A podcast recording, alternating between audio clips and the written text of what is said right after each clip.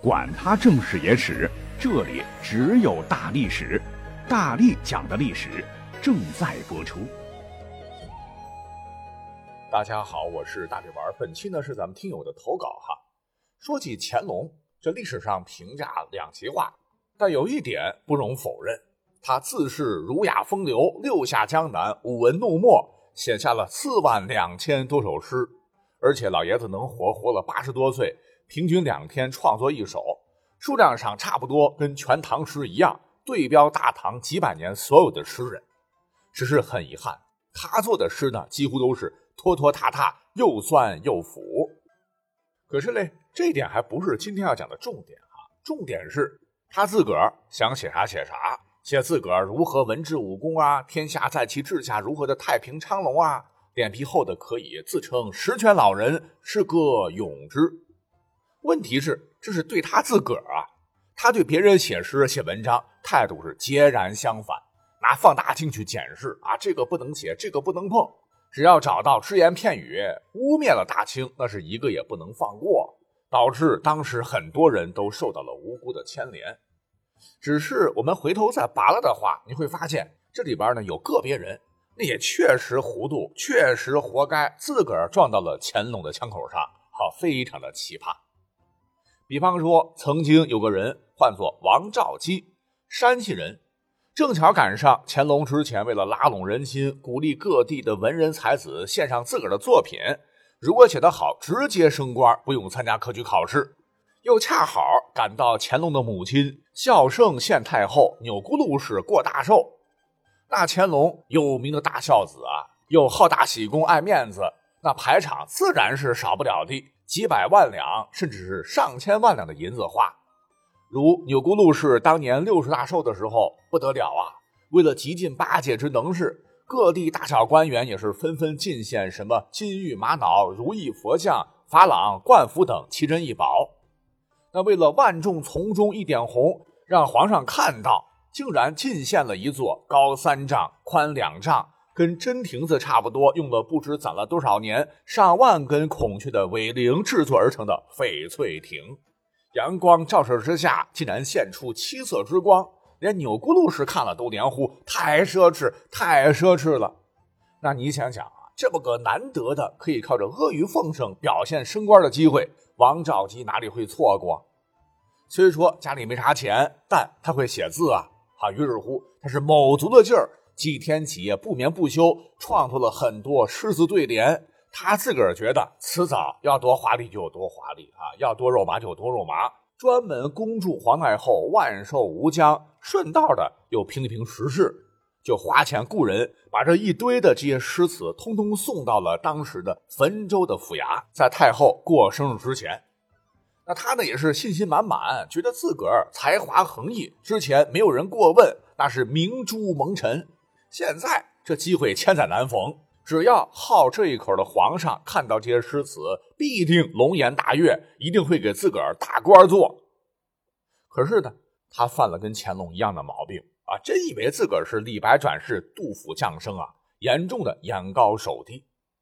这些诗词对联，实话讲，不仅达不到令人眼前一亮的程度，里头很多典故都用错了，词句都不通顺。水平那真是下下下等，更要命的是王兆基肚里没东西，当时文字狱刮得那么凶，他竟然用了一些当年常用的避讳的词儿，还有一些词不达意的地方，使得读者读之啊可能会产生歧义，觉得这个诗词诋毁圣贤，狂妄悖逆。当时的山西巡抚唤作阿斯哈，别说是满人啊，但是呢这个中文底子还不错，看完之后心里头可是一紧呐。这摆满了半堵墙，所谓的贺寿诗，文字既粗糙又粗鄙，字体也是时而狂草，时而端正，一会儿大一会儿小，感觉就像个神经病写的，就完全没有呈上去的价值。可问题是，乾隆皇帝正大抓这个文字狱，既然有人主动把一大堆的诗词对联送过来，这里边似乎有些不大意的地方，哎，这可就不能轻易了之了。万一被人打个小报告，自个乌纱帽不保。为此，他不敢私下定夺，就将这些东西送到了北京。别说乾隆爷还真看到了这些诗词。虽说乾隆他也是个臭诗篓子，但也要分跟谁比。再说乾隆文字功底还是有的，老师毕竟都是当世大儒。说他看罢诸诗，第一个感觉也觉得这个作者吧是个神经病。可是转念一想，一琢磨，乾隆忽然气的是青筋爆出，立马动了杀心。怎么回事呢？刚好那个时节发生了为孙家干奏稿案，让他的神经特别敏感。这个孙家干又是谁呀？乃是康雍乾三朝老臣，还是清代山西第一名臣。这个个性啊比较耿直啊，曾经给雍正还上过书，劝说皇帝要亲近兄弟，停止纳捐，西北收兵。后两件还行，可是第一件事亲近兄弟，这真是哪壶不开提哪壶。当年康熙九龙夺嫡，兄弟相残，多么血腥！民间还造谣雍正篡改诏书，得位不正。哦，你给雍正写个这个啊！雍正当时气得哇哇叫，差点杀了他。幸亏旁边有一个人呐，在一旁力劝，说：“孙家干虽狂妄，但胆量值得钦佩。”那雍正想了想，毕竟不是昏君呐，也就释然了。说到底啊，也是为了自个儿好嘛。从此之后，孙家淦凭借胆识、清廉、处事干练等优良品质，步步高升。到了乾隆朝。孙家淦担任过湖广总督、翰林院掌院、吏部尚书，是乾隆比较信任的朝臣。可就在孙家淦年近七十要告老还乡的时候，民间忽然有人假报孙家淦的名义，写了一封大骂乾隆种种罪状的万言书，被疯狂传抄，史称为孙家干奏稿案。可是呢，死活查不出谁写的啊！气得自诩明君的乾隆，他犯了高血压。就是在这样的氛围中，与孙家干同为山西人的王兆基，竟然给乾隆进献了这么一大堆语言不通，甚至狂妄诽谤之语的诗词。那乾隆自然就把两者联系了起来。乾隆马上命令山西巡抚阿斯哈严刑拷问，要彻查王兆基其人，一定要盘问出他和山寨孙家干到底是不是一伙的。啊，于是乎，可怜哟。王兆基被打的是血肉模糊，他是实话实讲。小人现实恭祝皇太后万寿，不过欲求皇上喜欢，并无别事。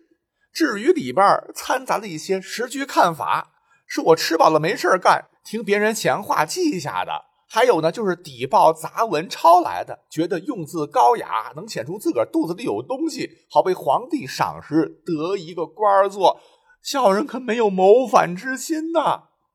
讲的虽然是实话，但谁管你呀？就这么的，王兆基稀里糊涂的被这个大棍子打得屁股开花，屎尿横流，最终杖毙狱中，成了大家口中茶余饭后的小料。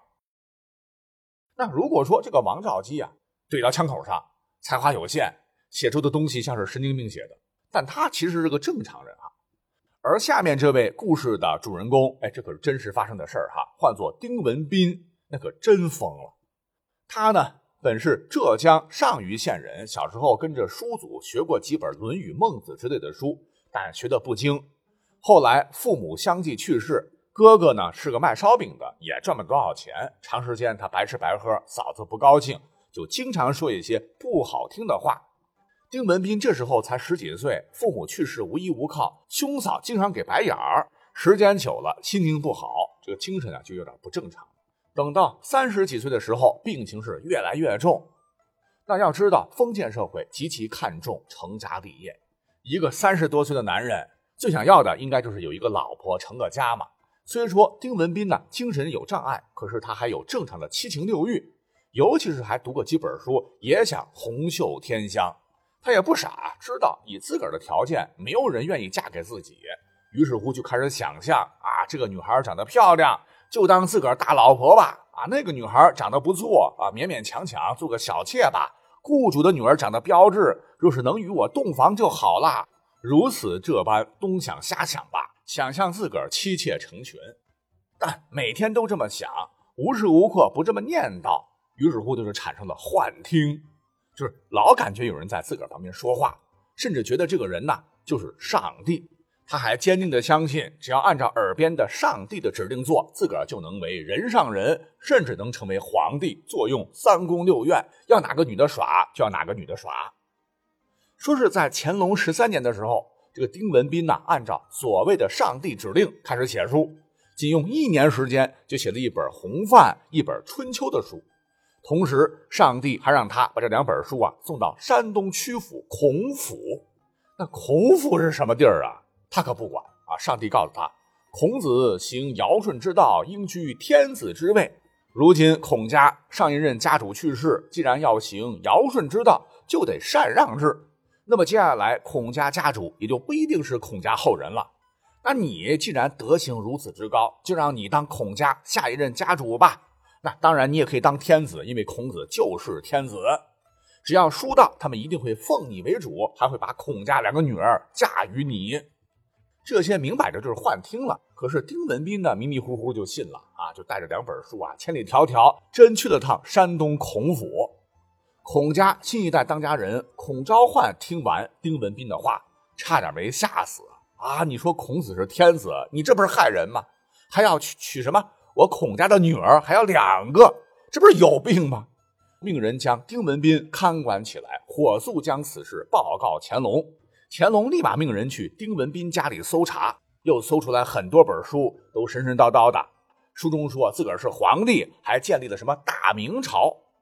不过他这个大名不是明朝的大名，而是取自大学中的明明德。这好事好文，乾隆可不管。最后啊，丁文斌被凌迟处死，这也大概是历史上唯一一个精神病患者被凌迟处死的例子。我个人呢，对这个主人公是表示同情的，只是可惜他生错了时代哈。那节目最后呢，我们要再说一个主人公，这个主人公也特别神，他唤作冯启言。说是在乾隆四十八年，乾隆出京啊，去祭拜雍正的泰陵，走到半路上，这个侍卫就发现御道旁有个男子鬼鬼祟祟，身上还鼓鼓囊囊，好像穿着什么东西，马上抓过来询问。冯启言就说啊，自个儿是个落地秀才，父亲早死，母亲改嫁，三十多岁了还没有结婚，很想娶个老婆。他知道呢，自个儿条件娶不上，就想办道拦皇帝，求皇帝做主给他赐婚，并且他还找好了结婚对象，一个呢是三姨母家的小女儿，年方十七；一个呢是杜姨母家的小女儿，才十三岁。注意，他不是在这两个女孩中二选一，而是全都要对标上古的舜帝，让他们俩当自个儿的娥皇和女英。得，看来精神确实不正常了。为了达成目的，他自称用《易经》解读了《尚书》，希望乾隆看到自个儿的才华，能给自个儿一官半职，甚至还想到啊，如何能让乾隆看懂自个儿的书啊？在书中写了大量的自问自答，为乾隆解惑。只可惜乾隆可不领情。那调查清楚之后，乾隆啊一边笑呵呵的与后宫嫔妃分享这件怪事儿，一边命人将他押送了宁古塔，给披甲人永世为奴。就这么的，冯启言不仅没得到老婆，还被流放了。